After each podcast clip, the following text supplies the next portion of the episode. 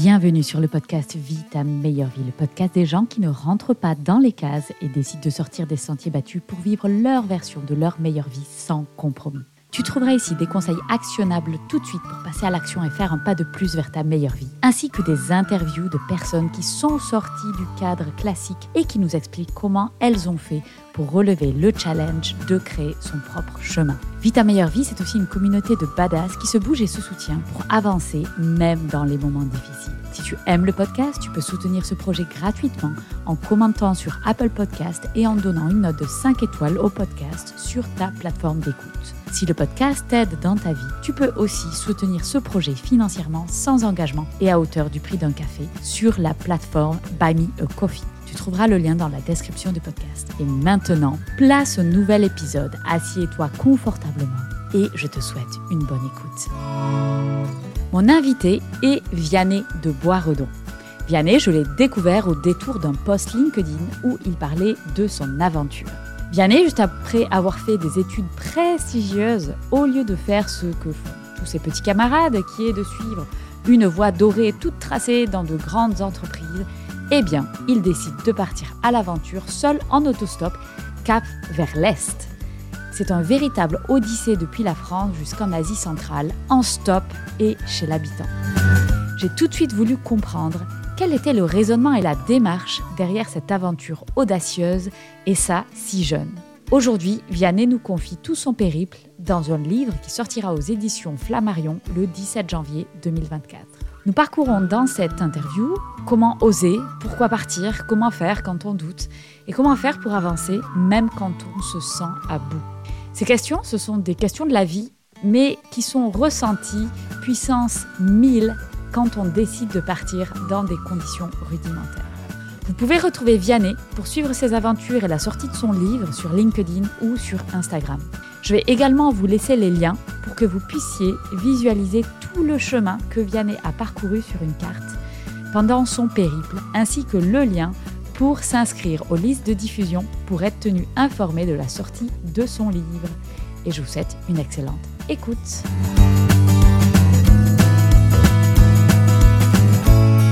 Bonjour et bienvenue dans ce nouvel épisode de Vie ta meilleure vie. Alors aujourd'hui, je suis avec Vianney. Vianney, bienvenue sur le podcast. Alors Vianney, pour les personnes qui ne te connaissent pas, est-ce que tu peux faire une rapide présentation? Oui, bien sûr. Euh, bonjour Fanny. Merci pour euh, l'invitation. Moi, je m'appelle Vianney, euh, j'ai 26 ans. j'ai fait des études de politique, philosophie, économie et ensuite de commerce. et après mes études, je suis parti, je suis parti à l'aventure euh, pendant quatre mois, euh, de France jusqu'en Asie centrale, en autostop et en dormant chez l'habitant. Euh, et donc aujourd'hui, j'essaye de... voilà, j'ai écrit sur cette aventure et voilà, j'aimerais la, partager parce que j'ai vécu des très belles choses et je pense qu'il y a des choses à, dire dessus. Ok, et eh ben écoute, magnifique. Mais alors moi, je trouve ça génial, c'est-à-dire que tu as fait des hautes études, des études de commerce, et toi, à la fin de tes études, la première chose que tu fais, c'est quoi? C'est partir. Alors, il va falloir que tu nous expliques un petit peu la logique que tu as eue derrière ou le besoin qui s'est manifesté. Alors, avant de rentrer dans ce détail-là, euh, donc là, tu nous as un petit peu présenté ton parcours euh, rapidement en termes d'études. Mais du coup, est-ce que tu peux nous expliquer si tu avais cette fibre aventurière quand tu étais enfant? Écoute, euh, c'est une bonne question. Euh, c'est vrai qu'en fait, c'est pas forcément le, le, parcours classique de partir à la fin des études. Voilà, la plupart de mes camarades, ils ont directement enchaîné avec un, CDI. J'ai un peu bifurqué, on va dire. Et cette fibre, euh, je pense que je l'ai pas forcément eu tout de suite, mais je l'ai développée au fil des expériences. Et donc, j'ai eu plusieurs expériences marquantes euh, quand j'étais adolescent. Ok. donc, je suis parti avec ma grande sœur qui m'avait emmené. on avait construit un radeau et on avait descendu la Loire pendant quatre jours quand j'avais 13-14 euh, ans. Ça, c'était un peu une première expérience euh, hyper positive qui m'a un peu donné ce goût de l'aventure. Et après, voilà, j'ai fait aussi fait différentes, euh, différentes autres aventures.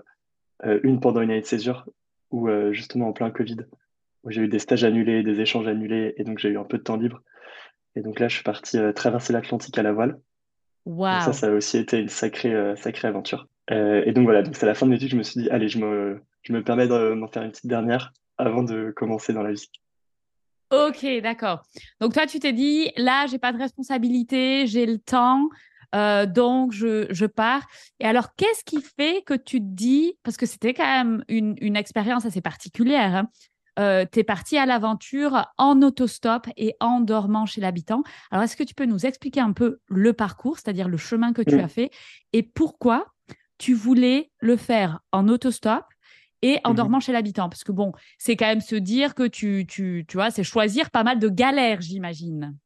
Ah oui, c'est totalement ça. En fait, en fait, je voulais que ce soit un voyage un peu différent, qu'il y ait une dimension un peu plus euh, profonde au voyage, qu'il soit pas voilà, juste euh, évidemment, c'est important de vivre sa meilleure vie, de profiter, etc. Mais je voulais qu'il y ait aussi une dimension de rencontre. Et donc, en fait, je me suis dit, OK, c'est quoi la meilleure manière de rencontrer les gens? Donc, j'ai réfléchi à plein de moyens de parcourir euh, du coup des distances. Donc, j'ai la marche, euh, le vélo, euh, le train. Et en fait, finalement, je me suis dit, mais en fait, celui où je vais être obligé de sortir de ma zone de confort, obligé de rencontrer des gens, ce serait, enfin, c'est l'autostop. L'autostop, c'est une énorme sortie de ma zone de confort pour quelqu'un comme moi qui est, qui est introverti. et je me suis aussi dit, allez, je me rajoute un deuxième défi, parce que voilà, il faut, euh, il faut vraiment que je sorte de ma zone de confort et je veux vraiment que ce soit un voyage euh, éprouvant, mais dans le bon sens du terme. Et donc, euh, je me suis lancé aussi le défi de dormir chez l'habitant tous les soirs. Donc, pas d'auberge, pas d'hôtel, rien de tout ça. voilà, j'avais évidemment une tente pour les soirs où soit j'étais trop éloigné d'une ville ou que je trouvais pas. Mais voilà, globalement, sur 80 jours, j'ai dormi une nuit sur deux chez l'habitant. Plus d'une nuit sur deux sur chez l'habitant. Et le reste du temps dehors. Et en plus, euh, tu es parti. Alors, est-ce que tu peux nous expliquer un petit peu plus le trajet que tu as fait? Tu n'es pas allé dans des pays très chauds où c'est confortable de dormir dehors, je pense. Hein, donc, est-ce que tu peux bah nous dire ce trajet-là que tu as fait? Oui, bien sûr. Bah, en fait, déjà, il y avait la contrainte du timing parce que moi, j'ai terminé une, alternance en, septembre. Ah ah. Donc, en fait, je suis parti en septembre donc au début de l'automne en fait, euh, en allant vers l'est, donc euh, vers, euh, vers les pays de l'ex-URSS, donc les mhm. pays en stan, Kazakhstan, Ouzbékistan, Tadjikistan, Kirghizistan, etc. Donc en fait, je suis parti, bon, c'était assez chouette. En septembre, il fait encore un peu chaud en Europe, il y a du soleil, etc. Et puis au fur et à mesure du voyage, je commençais à comprendre à quelle sauce j'allais être mangé. et donc, donc j'avais quand même un peu préparé le coup, j'avais investi dans un, un sac de couchage euh, extrêmement chaud, à moins 12 degrés, un tapis de sol euh, isolant. Euh, voilà, j'étais, je m'étais aussi couvert, j'étais parti sans rien, mais au fur et à mesure, je me suis couvert. Mhm. Et donc, en fait, voilà, ça m'a aussi appris le, la galère dans le, juste le, la température, le froid, le. J'ai aussi, je pense que mon rapport à la, aux saisons a évolué aussi. Ok. et donc, et donc j'ai un peu appris à apprécier ce, ce froid que, que, je redoutais beaucoup avant de partir. Et du coup, si tu n'aimais pas le froid à la base, pourquoi tu es parti vers l'Est? Bah, Toujours la même chose, euh, sortir de ma zone de confort. Euh, et en fait, je voulais pas prendre l'avion aussi. Donc, euh, je me suis dit, il faut que je parte de France. C'est vrai que du coup, le, le... moi, j'étais assez fasciné par tous ces pays qu'on connaît très très mal, mmh tous ces pays d'ex-URSS, dont on entend presque jamais parler, on ne sait pas trop ce qui se passe là-bas. Et moi, j'ai envie de voir avec mes, de mes propres yeux. Euh, et ce qui me fascinait aussi, c'était toute cette nature, donc euh, ces steppes, ces, ces magnifiques montagnes, euh, ces déserts. voilà, je pense que j'étais attiré par l'immensité des grands espaces, et donc, donc c'est ça qui me, je pense, me faisait vibrer dans ce, dans ce projet. Et quelle rencontre t'a le plus marqué alors pendant ce, puisque tu partais pour rencontrer des gens? Finalement, c'était ça vraiment le driver le plus fort. Oui, exactement. Alors du coup, des rencontres, il y en a eu beaucoup parce que je suis monté dans plus de 300 voitures. Waouh. Euh, donc, euh, et j'ai dormi chez euh, voilà, une, cinquantaine de personnes au total. Donc, il y en avait vraiment beaucoup. Donc, c'est difficile d'en choisir une, mais il y en a quelques-unes qui m'ont vraiment marqué, notamment une en Géorgie, donc vers le mmh. milieu du voyage, où je me fais prendre en autostop par deux femmes. Et et je vois, euh, donc elles me, elles me font entrer, euh, et je vois à l'arrière euh, des bâtons de rando, des sacs de rando, d'équipements de, de, de, montagne, même un peu de, ouais, des, des cordes pour, la, pour de l'alpinisme, etc. Donc je me dis, mais waouh, je suis tombé sur des alpinistes, c'est trop stylé. Et elles me disent, ouais, ouais, là, on était en exploration dans les montagnes pour un nouveau, une nouvelle excursion qu'on va faire bientôt. Du coup, on discute, on s'entend bien, je leur raconte un peu mon projet. Et elles me disent, ah bah d'ailleurs, demain, on part, on part trois jours dans le Caucase pour faire aussi du repérage. elles me disent, est-ce que tu veux venir? Et bah, Moi, ah. évidemment, j'ai rien à faire. Donc, euh, donc, du coup, je, me, je pars avec elle. Euh, donc, il n'y en avait qu'une des deux qui est, qui est venue avec moi. Et du coup, on part à deux comme ça pendant trois jours dans la montagne. Waouh! Et, euh, et c'était assez fou parce que du coup, en trois jours, on avait le temps de vraiment apprendre à se connaître. Et, et voilà, c'était quelqu'un d'hyper hyper spontané, hyper ouvert. Et on a eu des échanges assez, assez chouettes, assez profonds. Donc ça, c'est une personne avec qui je suis toujours en contact. Et, et voilà, mmh. c'est une, une, des belles rencontres parmi les dizaines, centaines que j'ai pu avoir. Ouais. Et comment tu communiques alors avec Parce que j'imagine que tu es forcément passé par des zones euh, qui sont assez rurales, pas forcément que dans les grosses villes où on peut se dire, OK, grande ville, donc il y a peut-être plus de chances d'avoir des gens qui parlent anglais. Comment tu faisais pour communiquer si les gens ne parlaient pas anglais? Oui, alors ça, c'était un des énormes défis euh, du, voyage. Euh, donc au début, ça allait à peu près, l'Europe, j'arrivais à peu près à m'en sortir avec l'anglais. Euh, et en fait, à partir de la, de la, d'Istanbul, à partir de la Turquie, là, c'était, c'était vraiment impossible de communiquer. Donc, euh, donc là, j'ai dû un peu euh, innover, trouver des moyens de, d'être un peu plus efficace dans ma communication. Donc, ça, ça, passait beaucoup par les gestes quand même. Ouais. voilà, des petits gestes simples et des mots-clés, en fait, que j'apprenais en turc ou en russe, qui me permettaient de, de me faire comprendre pour dire où j'allais ou ce que je voulais ou, ou comment je m'appelais, des discussions très, très basiques. Et évidemment, bah, J'essaie d'utiliser le moins possible Google Traduction parce que en fait, je trouve que ça dénature aussi un peu l'échange puisqu'il y a une forme de barrière qui se pose avec un mmh. téléphone.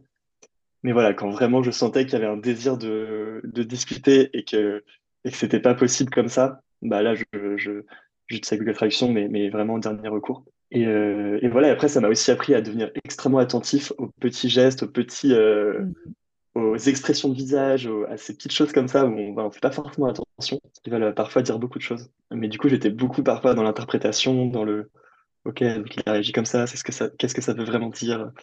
Donc c'était voilà, pour moi ça a été aussi une, une école de, de, de, la vie pour, pour mieux comprendre les gens quoi. ouais, OK. Et globalement, est-ce que j'imagine que c'était vraiment rentrer profondément dans la nature humaine. Et je pense que quand on a peut-être moins de possibilités de parler, on a des connexions qui se créent à différents niveaux. Mais tu vois, quel est ton regard du coup sur la nature humaine quand on enlève un petit peu, euh, ben voilà, tout ce qui est les représentations mmh. sociales, les préjugés, les a priori? Qu'est-ce que tu penses maintenant de la nature humaine, tu vois, après cette expérience? Ouais, carrément, bah, c'est, une euh, question fondamentale et c'est euh, le sujet aussi de mon livre euh, du coup que j'ai écrit qui mmh va sortir en janvier. En fait, moi, ce qui me, ce qui m'a énormément touché pendant tout le voyage et ça continue de me toucher, voilà, c'est vraiment une sorte de certitude qui s'est ancrée en moi. Mais moi, j'ai été frappé par à quel point les gens voulaient toujours m'aider tout le temps. Et en fait, donc dans le livre, je raconte, voilà, j'ai eu des beaucoup beaucoup de galères, beaucoup de difficultés, beaucoup d'épreuves. Et en fait, à chaque fois, euh, c'est les gens qui m'ont sorti de ces galères euh, en me proposant de l'aide, en me, en me mettant en lien avec euh, d'autres personnes, en me donnant un petit peu de force. Enfin, voilà, moi, c'est ça qui m'a vraiment frappé et c'est voilà, hyper cliché, mais je trouve que voilà, le, humainement, enfin, individuellement, les gens sont bons et je trouve que c'est un message qu'on n'entend pas assez ouais. et, et que qu'il faut mettre en avant. et donc voilà, moi, c'est avec ça que je repars. Et voilà, il y a aussi beaucoup de, de peur, mais je pense pas que ce soit voilà, les gens ont peur de l'autre de manière générale. Et donc ça aussi, c'est quelque chose qu'on peut apprendre à peut-être désamorcer euh, chacun individuellement euh, de notre côté pour être plus ouvert. Ouais. Est-ce que tu veux nous donner un petit exemple très concret d'une galère que tu as eue et mhm. comment tu t'en es sorti C'était quoi la pire galère que tu as eue? Ah, C'est une bonne question. Euh, je réfléchis parce qu'il y en avait vraiment beaucoup. tu peux en donner plusieurs si jamais. oui. Alors, il y en a eu une, euh, une des, plus grosses galères du, voyage, ça a été d'être euh, bloqué par les autorités turques euh, à la frontière avec la Géorgie, où en fait j'ai voulu passer en Géorgie et j'ai réalisé qu'ils n'avaient pas tamponné mon passeport quand je, quand je suis arrivé en Turquie. Et donc, en fait, j'étais illégal dans le pays. Et donc, ils ne voulaient pas me laisser passer.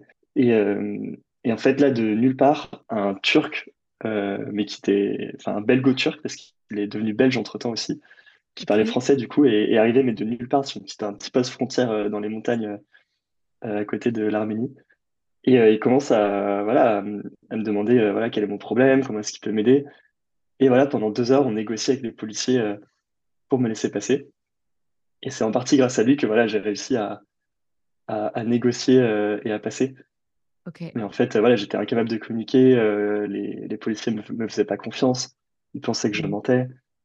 Euh, donc voilà, c'était hyper compliqué. Et ce gars-là est venu et a un peu euh, adouci les relations, a, fluidifié l'échange, a permis que, que, ça se fasse. Et donc, je suis passé du coup de l'autre côté, mais voilà, j'étais hyper, hyper soulagé parce que pour moi, si je passais pas, c'était la fin du voyage, il fallait que, que je rentre de l'autre côté. Et donc, donc ça, ça a été un, un, vrai soulagement et, et un, beau, un beau geste de la part d'un inconnu qui voilà qui avait pas besoin de m'aider particulièrement, mais qui l'a quand même fait.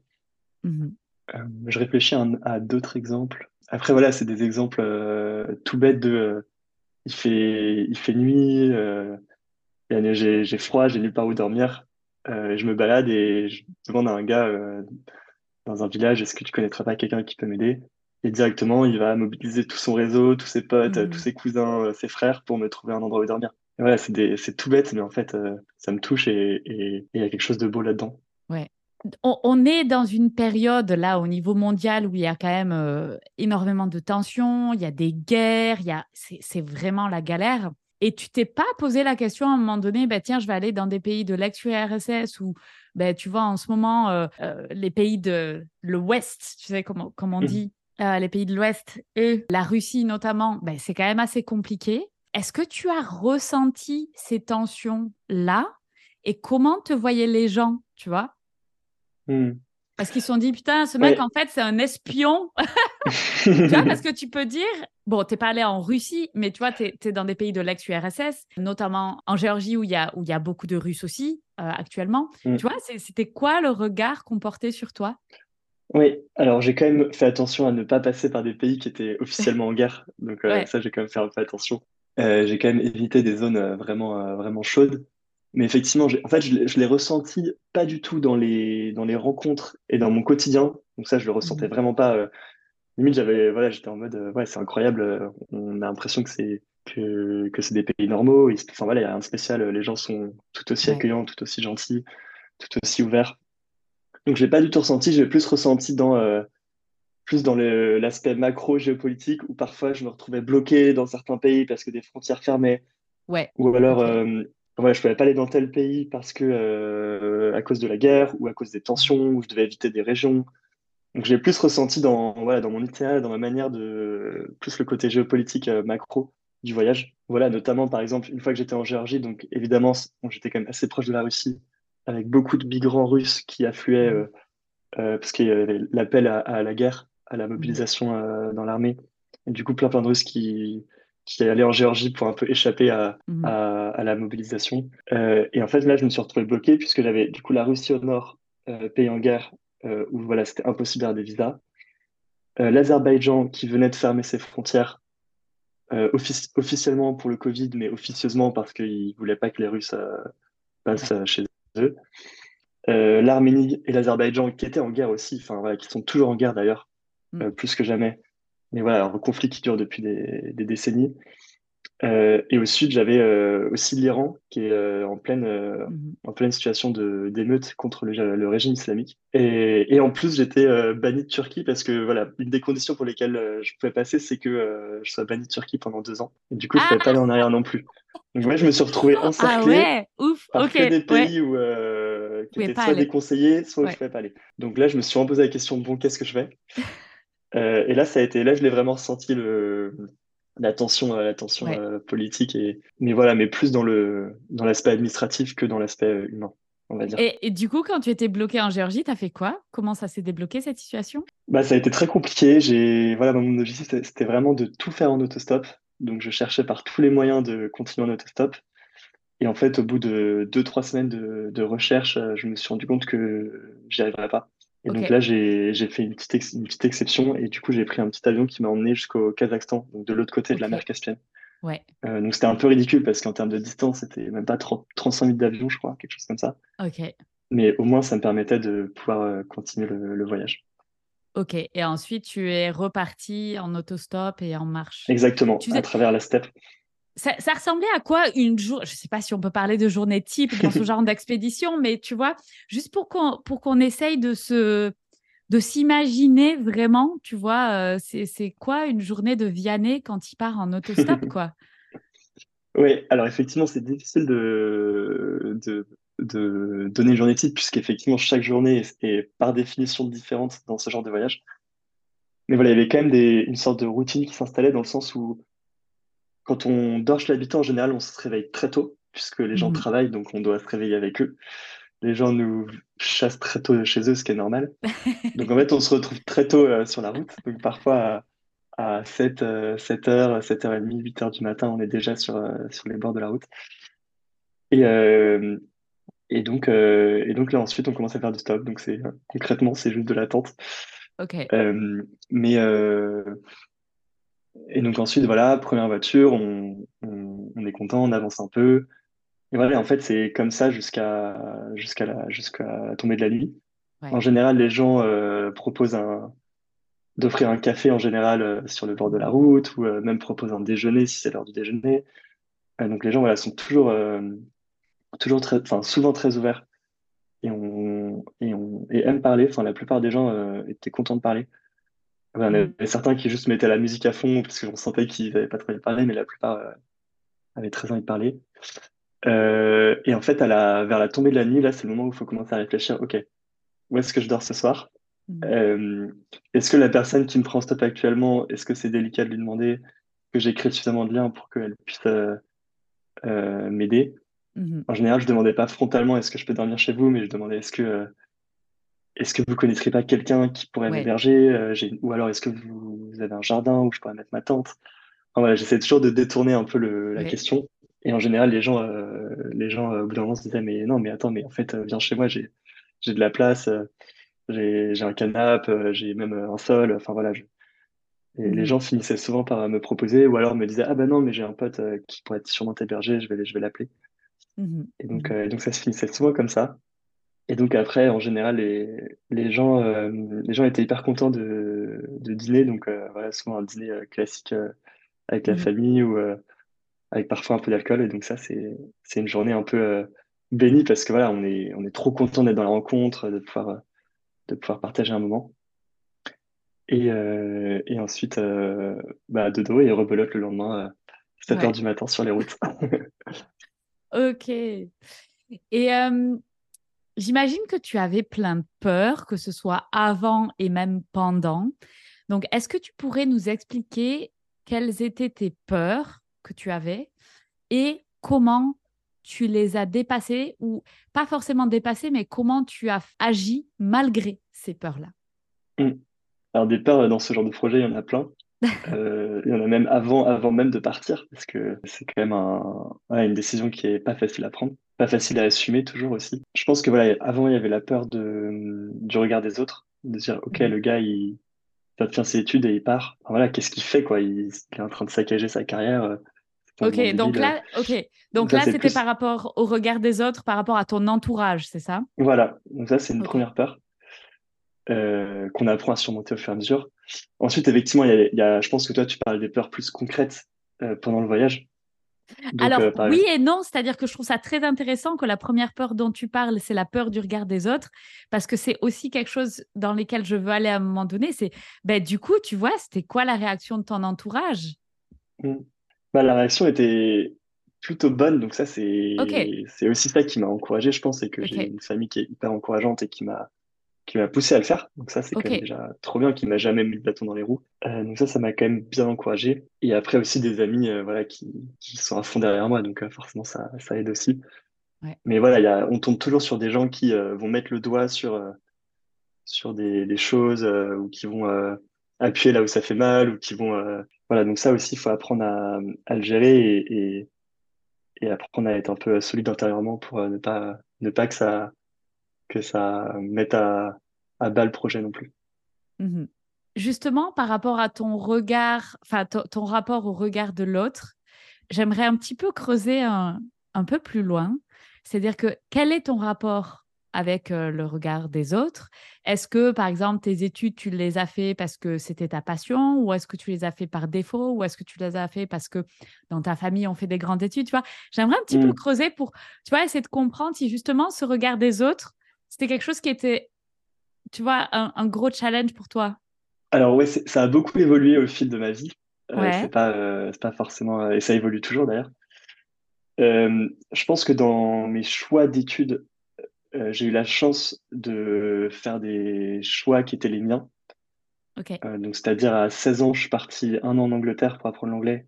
mmh dans, une, dans un internat anglais. Et en fait, j'ai tellement adoré que je suis resté 5 ans, puisque j'ai fait mon bac là-bas et ensuite l'université là-bas. Donc, comme c'était un système que personne connaissait, ma famille connaissait pas, etc., j'ai vraiment, j'étais libre en fait de, de choisir euh, vraiment ce qui me faisait plaisir. Ok, donc, toi, toi, à 16 ans, tu as quitté ta famille pour aller vivre ton, enfin, euh, euh, faire tes études en Angleterre, c'est ça? Ouais, ouais. Ah ouais, truc de ouf. Ok. Non, mais tu vois, mine de rien, on voit quand même la fibre un petit peu aventurière qui arrive là quand même. Parce que du coup, tu voyais plus du tout ta famille. Enfin, ou tu vois, pendant les vacances, c'était en ouais, pendant les vacances. Pendant les vacances. Je pense que ça a été mon premier euh, grand choix de vie, on va dire. Ouais, ouais. Qui a conditionné beaucoup de choses derrière et qui a, voilà, qui, qui fait la personne que je suis aujourd'hui. Euh, ouais. Ok. Et, et du coup, on voit très tôt cette libération-là, en fait, la libération de, ben voilà, finalement, euh, j'imagine que tu as, une famille qui est assez encourageante, comme tu le disais euh, un petit peu plus tôt. Donc, en fait, tes choix, ils ont été toujours encouragés. Et finalement, tu as fait des choix très tôt, quoi. Oui, exactement. Et je pense qu'en fait, euh, quand on prend un risque assez tôt dans sa vie, on se rend mmh compte qu'en fait, ça marche. Bon, évidemment, il y a des moments difficiles, mais que, qu'au final, ça a, été, ça a été un bon choix. Bah, en fait, ça, ça donne envie de, d'en faire d'autres et de continuer dans cette voie, de prendre des risques, de, de faire des choix un peu osés, de d'écouter un peu plus ce qu'on ressent au fond de soi et pas ce que, ce que l'autre va attendre qu'on fasse. Évidemment, je dirais pas que je suis totalement euh, épargné du regard des autres, c'est toujours quelque chose qui me, qui me travaille, mais euh, je pense que j'arrive quand même à prendre une certaine distance par rapport à ça. C'est ça qui m'a permis de, de faire tout ce que je fais aujourd'hui. Du coup, ce que tu dis, c'est il faut commencer petit et puis faire au plus on s'expose à des risques, à de l'inconfort, au plus on va s'habituer et on va se rendre compte que en fait c'est ok, que c'est mmh. possible et on va prendre confiance en nous-mêmes. et on va aimer ça. Ouais, ok. Ouais. Ouais, ouais, en fait, euh, je pense qu'une des clés, c'est de, d'aimer sortir de sa zone de confort. Et à partir du mmh. moment où on aime ça, après, euh, voilà, on, on, peut vraiment euh, se faire confiance. Mais après, bon, je, tout le monde n'a pas la chance de pouvoir faire ça tôt dans sa vie, donc je pense qu'il n'y a pas d'âge. Euh, mhm. Voilà, on peut, on peut le faire beaucoup plus tard. Euh, c'est juste euh, voilà, des, des, petits pas à chaque fois, des, des, petits, des petites étapes par étape, step by step, mhm, mhm. qu'on peut, qu'on peut voilà, faut pas être trop ambitieux non plus et, et commencer avec quelque chose qui nous dépasse. Ok. mais voilà, faire des petites choses qu'on n'aurait pas l'habitude de faire. Voilà, si on a peur de la solitude, bah, partir seul euh, deux jours euh, marcher. Euh, si on a peur de, de, de l'inconfort, aller toquer chez des gens pour dormir. Enfin voilà, des, des, mmh. choses assez simples, mais qui sont, qui sont parfois des montagnes. Enfin, je sais que moi, toquer chez quelqu'un pour lui demander de loger chez lui, pour moi, c'était un truc de ouf. Ça mmh. me stressait tellement. enfin, c'était, c'était trop dur. T'as ressenti quoi la première fois que tu l'as fait? Beaucoup de gêne. Mmh. beaucoup de gêne parce que j'avais l'impression de déranger. Mmh en fait, je me disais, bah, peut-être qu'ils sont en train de vivre un moment hyper, euh, hyper chouette euh, et que j'arrive, moi, euh, je dérange, je demande un truc. Enfin voilà, en fait, d'être dans une situation de demande, ouais.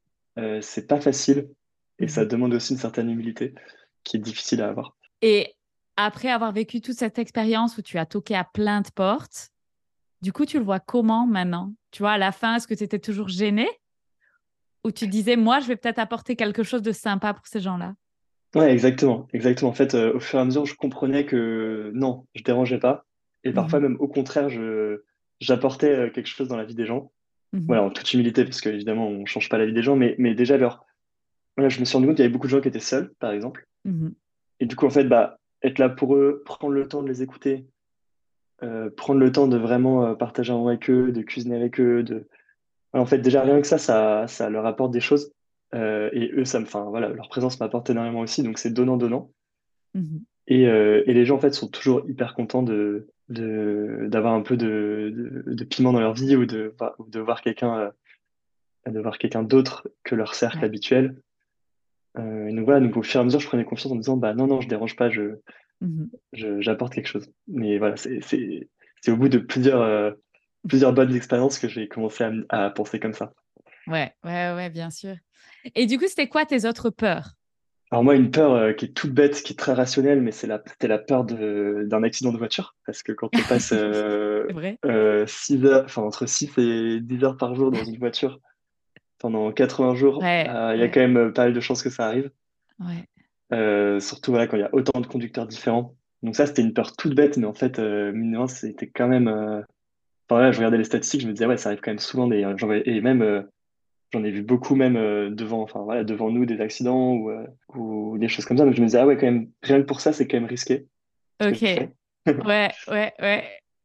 après, il y a évidemment la peur de faire des mauvaises rencontres, de tomber sur un gars qui te veut du mal, qui va te, qui va te, t'agresser. Enfin voilà, donc Mmh ça, c'était une peur que j'avais, mais, mais que j'ai, j'essayais vraiment de, de, mettre de côté parce qu'en fait, elle est hyper paralysante. Donc, je la mettais complètement de côté. J'y pensais très, très peu. Mmh mais, euh, mais parfois, je me disais, ah ouais, quand même, euh, on sait jamais, quoi. Mais bon, au fur et à mesure, euh, quand, quand les 50 personnes derrière, derrière personne que tu as rencontrées, ça s'est bien passé, tu dis, bon, ça va, ça va continuer à bien se passer. Donc, j'arrive à rester positif. Et, et, par rapport, et je pense qu'il y avait aussi un peu une peur de, par rapport au projet en lui-même de, bah, de, de l'échec. Ok. bah, juste, j'ai pas réussi à aller au bout. Pas réussi à aller au bout. euh, et donc, ça, voilà. Ce qui était, ce qui était chouette, c'est que je m'étais pas mis d'exigence particulière. Mmh En mode, je savais que je voulais aller en, en Asie centrale, en stop et chez l'habitant. Mais si je n'y arrivais pas, personne n'allait me dire, euh, ah, Vianney, euh, t'es trop nul, t'as pas réussi. Mais euh, Ouais. c'était plus dans ma tête, moi, personnellement, en mode, je, je voulais réussir, quoi. Donc, j'avais un peu cette peur vis-à-vis de moi-même de, de pas aller au bout du projet. D'abandonner, en fait. Ok. Mm. Et justement, quel est ton rapport à l'échec? Est-ce que tu as déjà eu des échecs? Parce que quand on, quand on entend ton parcours, on se dit il y a beaucoup de réussites. Est-ce qu'il y a eu des échecs, Bah, Bien sûr, euh, je pense que tout le monde vit des échecs, hein, clairement. Tout le monde vit des échecs. euh, euh, moi, j'en ai eu, ouais, j'en ai eu quand même, quand même beaucoup. Je pense que j'ai eu beaucoup de chance aussi de, voilà, j'ai été beaucoup aidé dans ma vie, donc ça m'a, Mhm. ça m'a permis d'être là où je suis. Mais tu veux que, est-ce que tu veux que je euh, raconte des échecs ou Eh veux écoute, que... tu peux nous donner un exemple si tu en as un en tête, oui, bien sûr. Je pense qu'un de mes plus gros échecs, c'est, euh, euh, un accident de voiture que j'ai eu. Ok, euh, où en fait j'ai donc j'ai passé mon permis en formule accélérée donc en deux semaines hyper rapide. Ok, express. Et après comme j'étudie en Angleterre je je suis retourné en Angleterre pendant un an j'ai pas conduit. Et première fois que je reprends la voiture un an après là énorme accident de voiture euh, enfin rien de j'étais avec mon frère mais rien de pas de blessure pas de pas de gros danger mais euh, une voiture explosée la voiture familiale euh, euh, démolie sur un portail. Et c'est vrai que ça ça m'a ça m'a mis un sacré coup en me disant ah ouais en fait euh, il peut m'arriver des, des choses euh, graves. Ouais. et aussi bah pour sa confiance en soi on se dit bah en fait euh, peut-être que peut-être que ouais je suis pas capable ou, ou je suis pas assez bon ou euh, voilà. Donc ça c'est quand même euh, des choses qui, qui sont difficiles à digérer et, euh, et voilà et la clé c'est juste de dire ok qu'est-ce que je qu'est-ce que je retire de cette expérience? Comment est-ce que je me reconstruis derrière? En fait derrière ça m'a énormément solidifié puisque euh, voilà j'ai pris le temps de, de réapprendre à conduire bien de de reprendre confiance en moi de, etc et donc voilà aujourd'hui c'est plus du tout un sujet. Et c'est un Ouais, échec qui m'a au contraire euh, rendu hyper conscient des risques de la route. Peut-être ouais, aussi pour ça que j'avais peur des accidents pendant le pendant l'autostop. ouais, ouais, Euh, mais qui m'a rendu hyper conscient des risques de la route. Et du coup euh, cet échec s'est transformé en, en vigilance et en mhm, et en prise de conscience de- du danger. mhm. Ok. J'aimerais que tu nous racontes un petit peu le retour, c'est-à-dire que tu as fini ton voyage, tu es arrivé où Mhm. déjà? En A- Parce que tu disais Asie centrale, donc quel a été ton point d'arrivée? Et tu reviens. Et qu'est-ce qui se passe pour toi? Et la raison pour laquelle je veux te poser cette question, c'est que on comprend pas toujours que quand on a eu une expérience qui est tellement forte, tellement atypique, tellement puissante, que quand ça s'arrête, ça peut, pour certaines personnes, être très compliqué. Donc, comment ça s'est passé Oui, pour toi? Oui, bah c'est effectivement une, euh, un vrai sujet. Alors moi j'ai moi ça s'est bien passé euh, globalement. Mhm. Donc je, je suis pour le contexte donc je suis rentré de Bishkek qui est la capitale du Kirghizistan Ok. jusqu'à Paris. En fait, au départ, j'avais prévu de rentrer en train, mais finalement, comme j'étais banni de Turquie, je pouvais plus rentrer en train, donc euh, j'étais un peu déçu, mais voilà, je suis rentré en avion aussi pour, euh, ça m'a Ouais. permis de rallonger un peu le voyage aussi. Ouais. Euh, donc ça, il y avait un côté, un côté chouette à ça.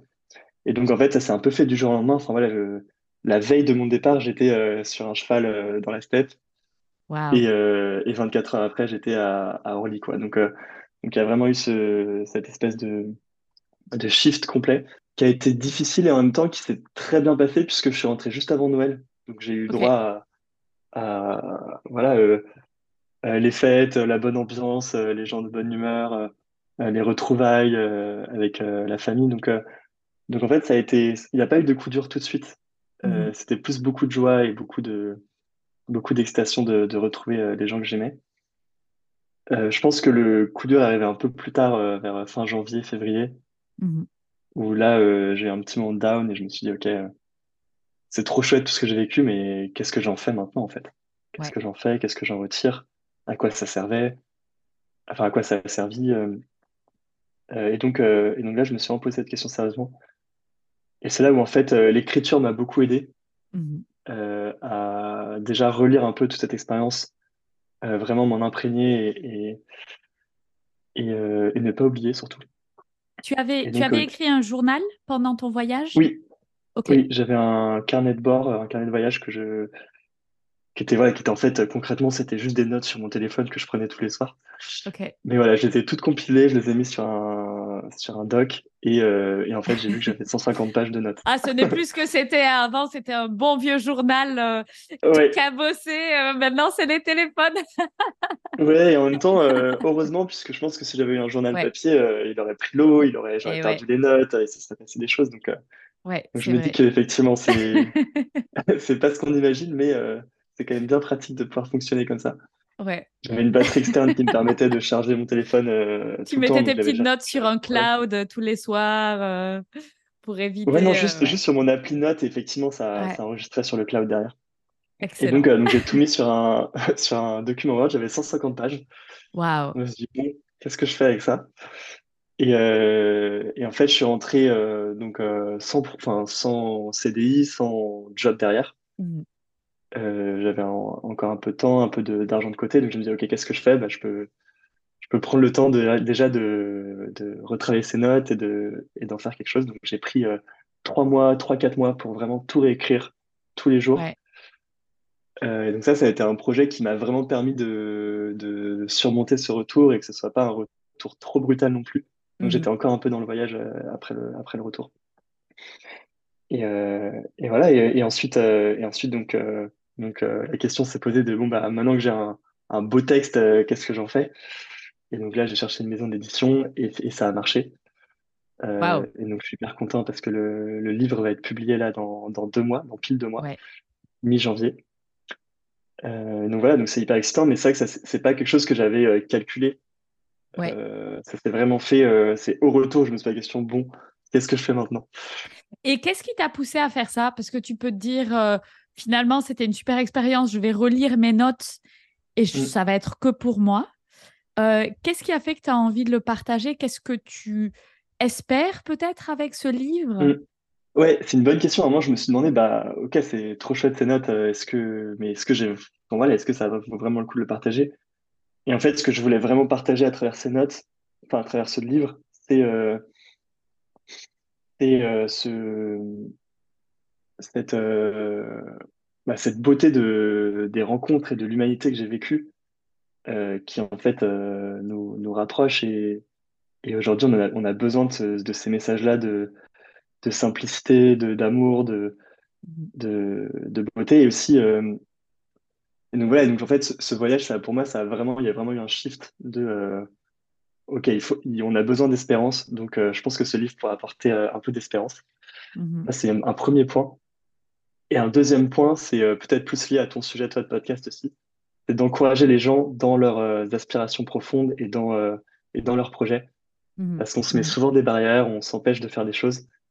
Et je pense qu'avec un peu d'audace et un petit peu de boost parfois de la part de, de gens comme toi, ça permet de, voilà, de, se, de, se, de se conforter dans, dans ses aspirations et de pas avoir, enfin, de surmonter ses peurs.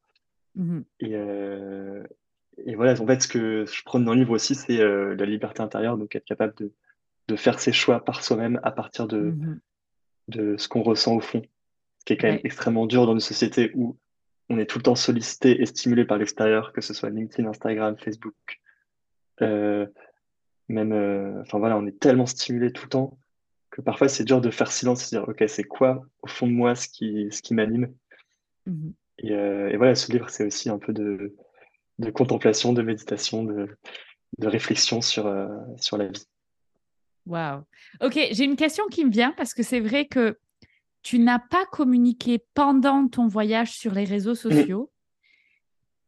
Et du coup, c'était quoi ta démarche derrière? Est-ce que tu avais vraiment la volonté de dire non, non, je vais vivre à fond justement ce moment présent, les rencontres, la connexion avec les gens que je vais rencontrer?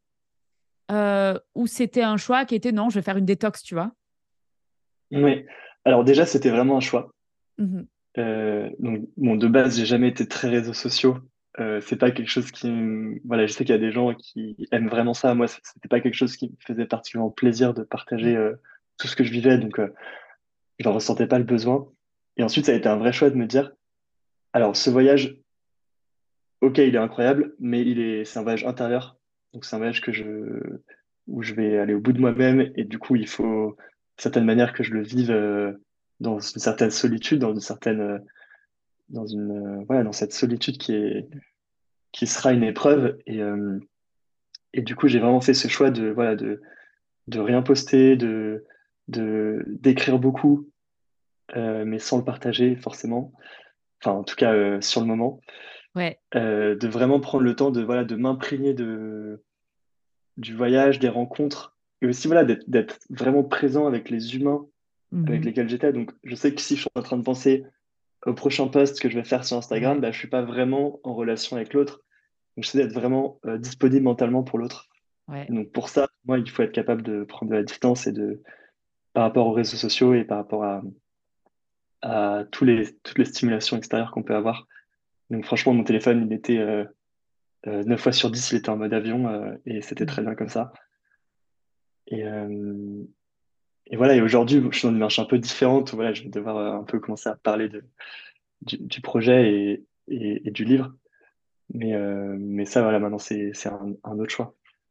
Mais tu vois, ce que j'aime beaucoup dans ta démarche, ou en tout cas, elle fait vraiment sens, c'est que je pense que partager une expérience que tu as vécue sous forme d'un livre où tu as pris du temps, pour revenir, pour avoir une réflexion sur ton propre chemin, sur ta, sur ta propre démarche. Parce que quand on est dans l'action et quand on est dans le faire, on n'a pas mmh. forcément le recul. Tandis qu'une fois que tu es rentré, que tu as revécu, que tu as relu tous ces écrits, tu as aussi, j'imagine, un autre regard sur ce que tu mmh. as, sur ta démarche et peut-être que tu as compris des choses euh, après. Donc, moi, je trouve ça très intéressant, en fait, la démarche de se dire, OK, je vais le partager, mais au lieu de le partager, tu sais, sous forme Instagram, euh, vite, euh, il faut faire une photo maintenant et puis je vais poster ça. Ouais, et puis il faut que ce soit impactant, il faut que les gens apprécient, il faut que, que ça like, etc. Un livre, en fait, on s'en fout de. Enfin, un livre, tu mets ce que tu veux dedans, t'es pas mmh. là pour, pour, pour être sensationnel. Voilà, tu, Mmh tu es juste là pour raconter des, belles histoires, des belles choses, euh, des belles rencontres. Ouais. Euh, donc c'est une démarche assez différente ouais, des réseaux sociaux. Et du coup, donc maintenant que tu es rentré, tu as écrit ce livre. Alors je voudrais euh, savoir ben, qu'est-ce que c'est ton plan? Donc là, tu as vécu cette expérience. Et en gros, aujourd'hui, c'est quoi la meilleure vie de Vianney? C'est-à-dire, euh, OK, qu'est-ce que tu vas faire par la suite? Est-ce que tu vas reprendre un CDI, machin, métro, boulot, dodo? Ou est-ce que tu vas euh, préparer une nouvelle aventure? Enfin, tu vois, t'en es où de ta réflexion sur, ben, en fait, c'est quoi ta meilleure vie aujourd'hui? Ouais, c'est une très bonne question euh, bah, que je me pose d'ailleurs tous les jours. Euh, je pense que voilà, au, retour aussi, il y a aussi toutes ces, toutes ces réalités qu'on prend dans la, dans la figure. De, bah, ok, c'était. Par exemple, tu disais, euh, quand tu relis tes notes, tu les vois avec un regard différent, bah oui, c'est clair. Mhm. Quand tu, j'avais des notes euh, où, où voilà, je me disais, mais c'est incroyable, j'ai une liberté intérieure de malade, j'ai l'impression de, de, voilà, de me sentir très libre, de pouvoir faire des, poser des choix vraiment très libres. Et en fait, tu reviens et tu n'as plus d'argent sur ton compte et tu es genre, bon, bah ok. Euh, en fait, non, bah, c'est plus possible de penser comme ça. et donc, euh, et donc, donc, voilà, des choses très simples, euh, de payer son loyer, enfin voilà, des choses toutes simples où tu dis, ok, c'est plus possible. ouais. C'est plus possible d'avoir ces réflexions-là, ou en tout cas, il faut qu'elles évoluent un peu. Et donc, et donc voilà, moi aujourd'hui, bon, évidemment, ma priorité là tout de suite, c'est le livre parce que il sort en janvier et du coup, j'ai envie d'être vraiment vraiment d'aller au bout de la démarche, comme tu dis, euh, et de me donner à fond.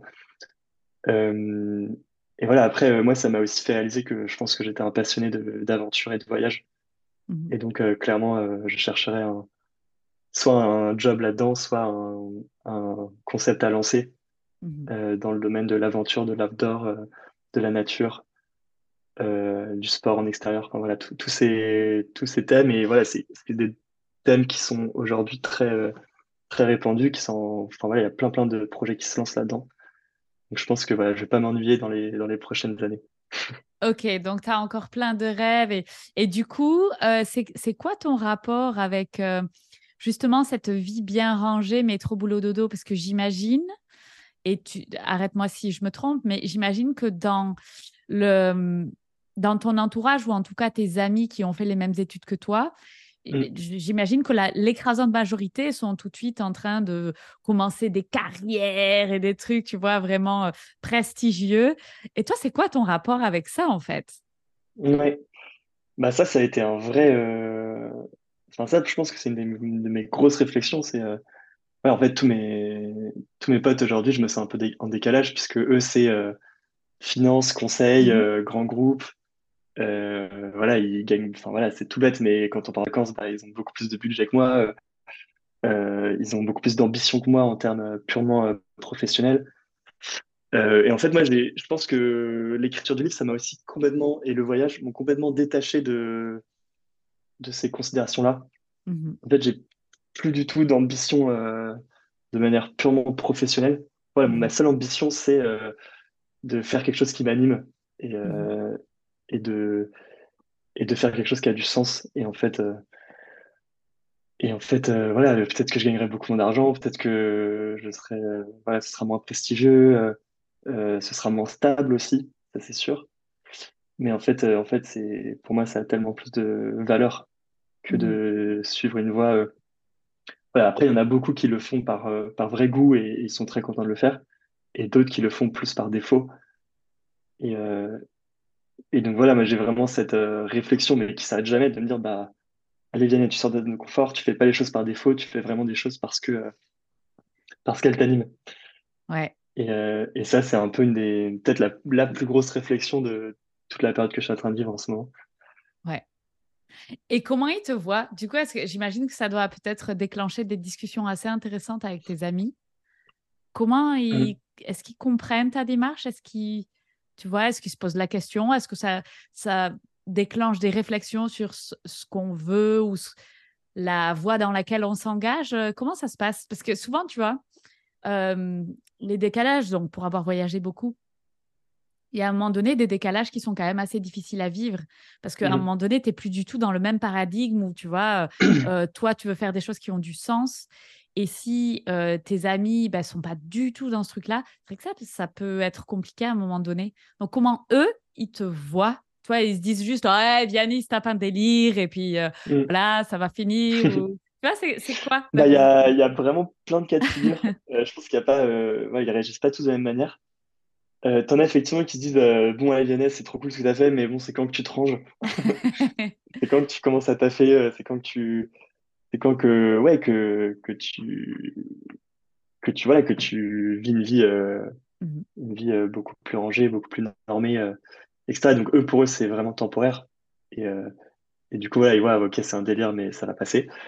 D'autres qui se disent ouais mais c'est ouf tu devrais continuer à fond là-dedans dans cette voie aller vraiment au bout limite ne jamais travailler écrire, écrire des livres faire des reportages continuer à, à, voilà, à faire plein de choses qui ont du sens pour toi et donc, eux, euh, on sont un peu admiratifs et, se disent, euh, OK, c'est incroyable de pouvoir vivre ça. Euh, d'autres qui ne comprennent juste pas. en mode, mais pourquoi tu fais ça? Tu as fait des grandes études. Enfin, tu es en train de gaspiller ton potentiel. Tu devrais. Voilà, il n'exprime pas de manière aussi claire, mais c'est un peu ce qu'il essaie de faire passer comme message. donc voilà, il y a quand même beaucoup d'incompréhension aussi. Donc il y a vraiment tous les cas de figure. Je dirais euh, des gens qui sont admiratifs, des gens qui ne comprennent pas, des gens qui, euh, banalisent un peu le truc en disant bon c'est juste une période, c'est un projet mhm. d'étudiant, de, de césure, je sais pas quoi. Enfin voilà, il y a un peu de tout. Ok. Et, et, toi, tu es OK avec ça, c'est-à-dire tu arrives à gérer, euh, parce que ça peut être assez dérangeant quand tu vois justement tu as un petit peu d'incompréhension face, à, face mm. à ta démarche? Ouais, en fait, je, comme tu disais tout à l'heure, je pense que c'est juste des gens qui euh, ont un paradigme différent. Du mmh coup, euh, et du coup, tu, tu, voilà, ça sert à rien de comparer euh, des visions qui mmh sont pas réconciliables et, et, et c'est très bien comme ça. voilà, il n'y a, pas de, y a aucun, aucun souci avec ça. Et, et comme tu dis, parfois, ça amène des discussions intéressantes, ça permet de se poser des questions. donc, donc, non, c'est chouette. C'est chouette. Je ne vois pas du tout comme quelque chose de négatif. Ouais, je, trouve que ta démarche, en tout cas, il y a beaucoup de bienveillance, même, tu vois, vis-à-vis peut-être de l'incompréhension que tu peux avoir en face de toi. Donc, c'est ouais, c'est vraiment une démarche avec beaucoup de bienveillance. Et Vianney, du coup, je vais te poser la dernière question signature du podcast. C'est mmh qu'est-ce que tu conseilles aux gens qui écoutent le podcast pour que, à leur tour, ils vivent leur meilleure vie? Un autre moyen de poser cette question, c'est en fait, tu vois, c'est comment on fait pour avoir de l'audace? L'audace de suivre cette petite voie et de faire ses choix à soi. Mmh. Waouh Tu as deux heures. oui, je pense que c'est pas une question qu'on peut résoudre en, une minute euh, de réponse. En tout cas, pour moi, là, je vais parler en, mon expérience parce que je peux pas, enfin, je sais pas comment chacun fonctionne différemment. Moi, ce qui m'a beaucoup aidé, c'est de prendre des temps euh, d'introspection, des temps seuls, mmh. des temps où je vais vraiment pouvoir euh, faire silence et, écouter euh, au fond de moi ce qui se passe. Mmh. Donc ça peut être à travers la méditation, qui aide quand même beaucoup à, se poser et prendre conscience de ce qui se passe dans notre tête aussi. Ça peut aussi être, voilà, moi j'aime beaucoup marcher, contempler des beaux paysages. Et donc ça, c'est quelque chose qui, va, qui peut aider dans quand on a des choix à faire, des choses, des choix difficiles à faire, bah, ça permet de, d'être plus conscient de ce qui se passe en nous et autour de nous. Euh, je pense aussi, ouais, ça peut être avoir des, être vraiment dans l'écoute quand on va discuter avec ses amis ou avec sa famille, mhm. euh, dans des discussions, de vraiment prendre le temps de, d'écouter plusieurs points de vue, sans que ça nous, qu'on les prenne comme euh, vérité absolue, mais voilà, juste de, de confronter plusieurs points de vue. Mhm. ensuite, c'est vraiment se poser la question, ok, c'est, c'est, c'est quoi le mien? Qu'est-ce que, qu'est-ce que je pense vraiment de ça? Et voilà, de se forcer à, à, à avoir un avis là-dessus. Et donc voilà, et aussi peut-être dans sa vie professionnelle, on va être à 100% pendant euh, plusieurs mois. Voilà, se forcer à parfois peut-être euh, prendre une semaine euh, de pause, euh, voilà, de retraite, de je sais pas quoi, de marche, de, de voilà, pour, pour justement se forcer à, à, se poser ces questions-là, parce qu'en en fait, dans une vie trop rythmée, on est tout le temps sollicité, on n'a pas le temps. Mmh et donc un peu se, créer ces moments-là. Quelque chose qui peut aider aussi, c'est le d'être accompagné. Donc, euh, euh, quelque chose qui s'appelle le, compagnonnage ou, euh, ou même un psychologue. Ou, enfin, voilà. Ne jamais, ne jamais être seul face à ces questions. Mm-hmm. ça, c'est hyper important. Donc voilà ce que je dirais, mais après, chacun le gère à sa manière et il n'y a, pas de, y a, a pas de vérité. Bien sûr, mais en tout cas, j'aime beaucoup. Je pense que ce que tu dis, c'est essentiel. c'est essentiel de faire de l'introspection. Alors, euh, ça peut paraître être un grand mot comme ça, tu vois, mais en fait, juste l'introspection, c'est quoi? C'est partir à la découverte de soi. Et il y a plein de moyens de le faire. Euh, je pense que le voyage en est une, parce qu'on est mmh. confronté à soi, à qui on est, et parfois à des, des facettes de soi auxquelles on ne s'attendait pas et qui sont peut-être pas trop reluisantes. Et, et, du coup, je pense que c'est toute ta démarche, elle est très intéressante parce que c'est faire des choix conscients. Et ça, c'est pour moi la clé de sa meilleure vie, en fait. Sa meilleure vie, c'est quoi? C'est juste, bah, tu fais des choix conscients de ce que tu veux faire de ta vie. Mais cette meilleure vie, elle va évoluer avec le temps, avec les périodes de la vie et compagnie. Et c'est OK, en fait. Mmh. Exactement. C'est choix conscients. Totalement aligné. Et c'est pas quelque chose de facile. Et mais voilà, c'est possible en tout cas. ouais, et tu nous le prouves en tout cas, et tu nous le prouves très jeune. Donc, euh, félicitations pour tout ce parcours. Alors, est-ce que tu peux nous rappeler euh, où est-ce qu'on va pouvoir trouver ton livre et quand est-ce qu'il sort?